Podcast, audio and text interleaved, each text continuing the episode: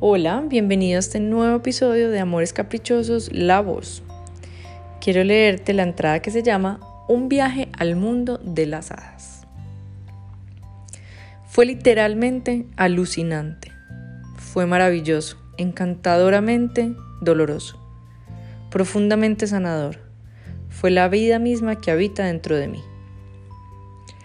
Este fin de semana estuve en un retiro de medicinas sintéticas y psicodélicas un tema desconocido para mi conciencia, pero con una persona con una promesa fascinante.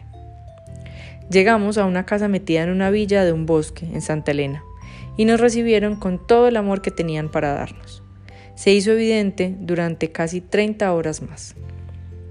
Poco a poco fuimos llegando, éramos solo siete. Siete personas que queríamos ver más allá, que aunque no teníamos completamente claro lo que estábamos buscando, algo teníamos en común el deseo de sanar, pero sanar yendo adentro, viendo lo que no podemos ver solos, estando en comunión con nuestra alma. Así que después de varios momentos de respiración, de preparación para el cuerpo, para la, mente y para la emoción, empezamos nuestro viaje al mundo de las hadas. Realmente no sé por qué estoy escribiendo acerca de esto, porque me es muy difícil poner en palabras lo que quiero explicar, esto que pasó, pero haré mi mayor esfuerzo. Éramos nueve, los siete buscando sanar y dos maravillosas almas a nuestro servicio, disponibles para guiarnos, para apoyarnos y decirnos constantemente el gran trabajo que estábamos haciendo. Cada uno hizo su cambuche, nos dimos un abrazo delicioso en donde pusimos nuestro mayor deseo de que todos pudiéramos ir a donde necesitábamos ir y que encontráramos el cielo mientras lo hacíamos. Luego todo empezó. Cerramos los ojos, nos comprometimos con el momento la chimenea estaba encendida, la música de alta frecuencia y sanación nos acompañaba y nosotros nos dejamos llevar. Al parecer todos compartimos el mismo pensamiento. Parece que no está funcionando, nada raro está pasando. Hasta que todo empezó a pasar en un mundo interior privado y en el colectivo, porque sentimos literalmente lo que significa que todos somos uno y que en uno estamos todos.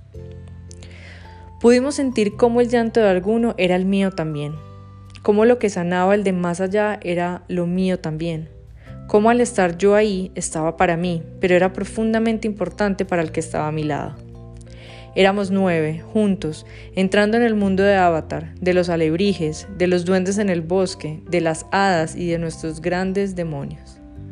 Todo mágico, impresionante, alucinante y extraño al mismo tiempo.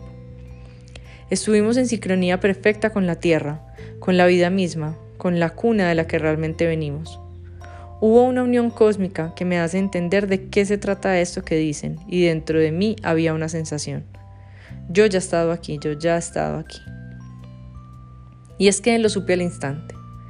Este viaje a lo inexplorado era solo un recuerdo, porque cada cosa que vi, cada animal espiritual, a Joaquín hecho dragón, a Lucas a mi lado, a mi hermano hecho lobo, a dos amigas hechas diosas, a mi mamá, mi tía, la abuela, la bisabuela, la tatarabuela, la chosna, todas ellas detrás de mí, con todo lo mío y yo cargándolo de ellas, conectándonos en el congelamiento y en el rechazo que hemos construido durante generaciones, no era más que entrar en un recuerdo construido mucho tiempo atrás.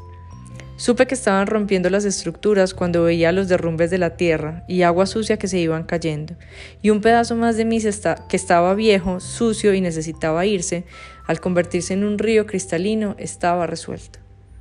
Cuando vi tantos insectos, insectos salir de mi interior, tanta basura en mí, acompañada de tanto amor, de tanta naturaleza, de las chispas de luz, de la llama de fuego, de la música que no solo se oía, sino que se veía en colores fluorescentes, cada vez que alguien suspiraba, cantaba, respiraba, reía, lloraba, eso estaba dentro de mí, junto con todo lo feo y todo lo que no sabía que existía. Cada lágrima que salió fue una limpieza y una purga para el alma, y yo estuve acompañada de esos nueve que no estuvieron por coincidencia, sino que quisimos decirle sí a la vida, con todo lo que no nos gusta y todo lo que no queremos ver más, pero que necesitábamos reconocer para poder dejar pasar. En el mundo de las hadas no todo es gozo, no todo es luz, pero hasta el dolor está hecho de amor, y la tragedia que nos antecedió tiene un sentido mágico que se resume en él, en el por qué rayos es que llegué yo a este mundo y para qué es que me ha dolido tanto. Todo estuvo claro y cuando supe que conmigo terminaba, que yo era la última de esa línea de mujeres que ha cargado con tanto dolor, sentí el gozo más profundo de mi vida después del nacimiento de Joaquín, porque supe que yo tenía con qué hacerlo y lo hice. Fue la constelación más importante de mi vida y gracias a ellos, a cada uno de ellos pude hacerlo. Llegué a mi casa con la cabeza muy revuelta, con el estómago enredado y con la emoción a flor de piel. Ver a Lucas y a Joaquín fue mi mejor regalo, porque el amor que siento hoy por ellos no es mejor que el de la semana pasada, pero sí está mejor puesto. Aunque no fui por ellos, estuve ahí para poder estar aquí para ellos. Y verlos fue inclusive más mágico que el viaje. Mi corazón está lleno de agradecimiento profundo por estos dos hombres que me acompañan en la vida y que eligen quedarse a mi lado. Gracias, gracias, gracias. Como lo advertí, sé que esta entrada es un vómito de emociones extrañamente depositadas, pero lo que sí puedo asegurarles es que no hay nada, nada de capricho en el amor que siento al escribirla.